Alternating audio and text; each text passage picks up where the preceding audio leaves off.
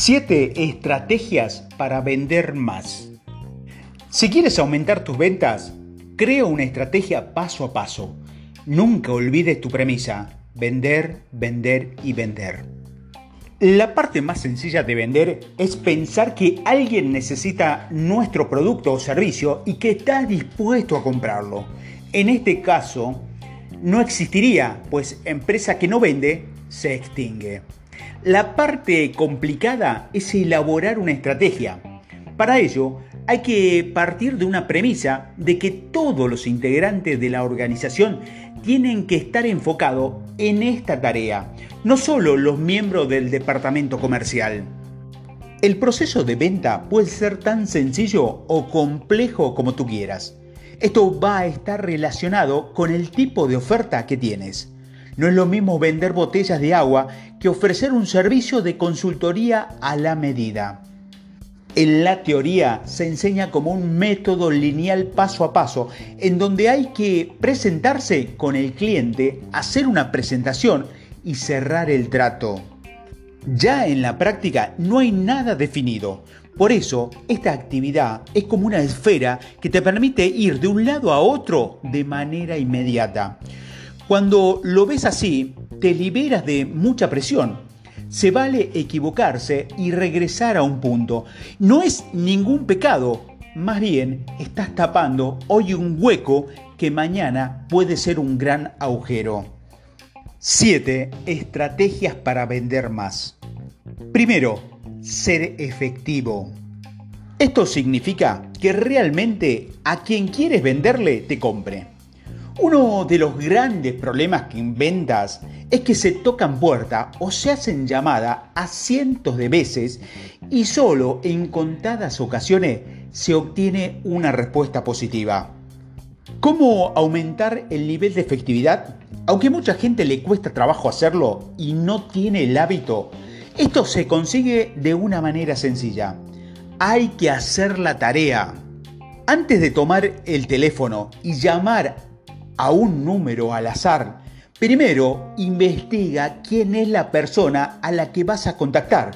Si te preparas, la gente lo va a notar y aumentará tu probabilidad de éxito. Este consejo aplica para el email marketing también, pues la mayoría de los casos las empresas envían el mismo correo electrónico a cientos o a miles de destinatarios sin hacer antes o sin cercionarse de si realmente necesitan lo que ofrecen. Esto, en lugar de generar interés, puede resultar molesto para, para las personas. La buena noticia es que hoy disponemos de más recursos para saber más acerca de un cliente potencial gracias a Internet. De esta manera obtendrás datos importantes, por ejemplo, quién es la persona, a qué se dedica, en qué sector se desarrolla y en qué zona geográfica opera su empresa. Incluso puedes darte una idea sobre cuáles son sus necesidades o áreas de oportunidad en donde te puedes convertir en su nuevo socio de negocio. Segundo, conocer más a fondo a tus prospectos. Cuando haces la tarea significa que tienes interés por el individuo o la compañía que buscas. Esto al final se nota.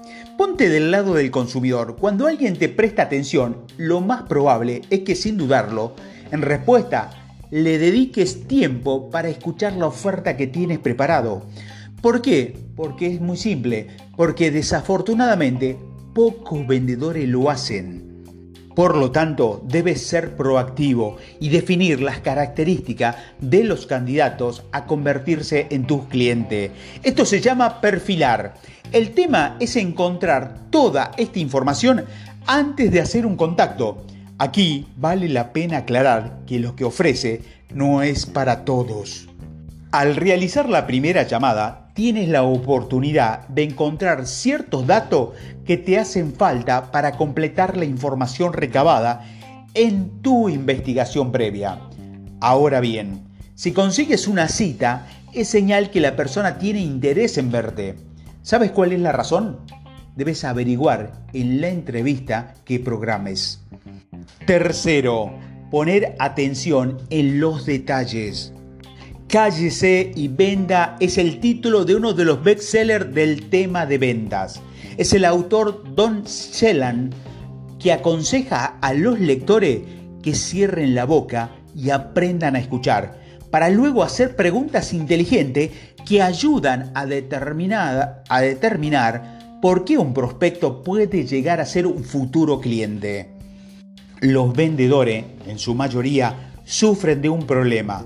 Hablan, hablan y hablan. Gran error. Lo que tienen que hacer es ir al grano y decir las cosas como son. Si cedes la palabra, a cambio, el comprador te dará la bitácora del vuelo. Es decir, cómo quiere que le vendas paso a paso. Por ejemplo, que le des una respuesta rápida o que le ofrezcas un precio competitivo. Por lo que si haces una propuesta que satisfaga estos puntos, estás listo para cerrar el trato. No solo te enfoques en la necesidad, también hay que conocer las expectativas. Para ello, una vez más, debes preguntar para saber qué es lo que la gente espera de ti a cambio de dinero que te va a pagar. Te lo tienes que ganar. Cuarto, cumplir con lo que prometes. Si te atreviste a ofrecer algo con tal de llevarte la venta, más vale que lo cumplas. De lo contrario, no lo hagas. Si mientes o exageras, al final esto te costará más que cerrar un trato. Una mentira te llevará a otra mentira. Es una bola de nieve que crece y se estrellará. En caso de que no puedas resolver todo el problema que te plantearon, debes aclararlo o dar opciones como hacer alianza con otras empresas para alcanzar el objetivo. Quinto, trabajar tus preguntas inteligentes. Si un vendedor acude a una cita sin prepararse, puede significar dos cosas. Es un, un experto en ventas o no sabe que está cometiendo un error grave. Para sacarle el mayor provecho a una entrevista con un prospecto, toda parte de un entrenamiento que debe realizar con tus colaboradores del área, de, área comercial.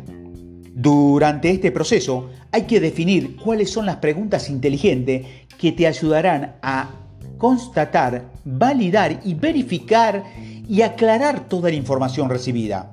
La finalidad es cerrar un negocio hoy, pero también proyectar futuras transacciones. Sexto, Cobrar es parte de vender. La cobranza se ve desde antes de que vendas. Por eso, un ejemplo de pregunta inteligente es el siguiente. ¿Dispones del dinero para cubrir con las obligaciones de pago que te propongo? No hay nada peor que un cliente que no te pueda pagar. Esto es parte del perfil, así que tienes que confirmarlo desde un principio.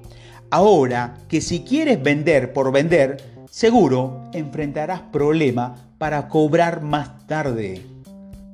Séptimo, se vale diversificar.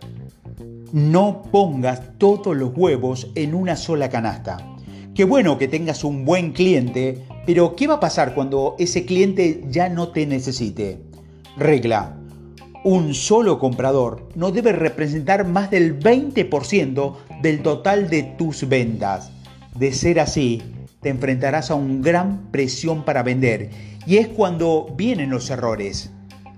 Traza un plan B en donde contemples tanto salir a buscar más consumidores como diversificar, ampliar o complementar un catálogo de productos y servicios.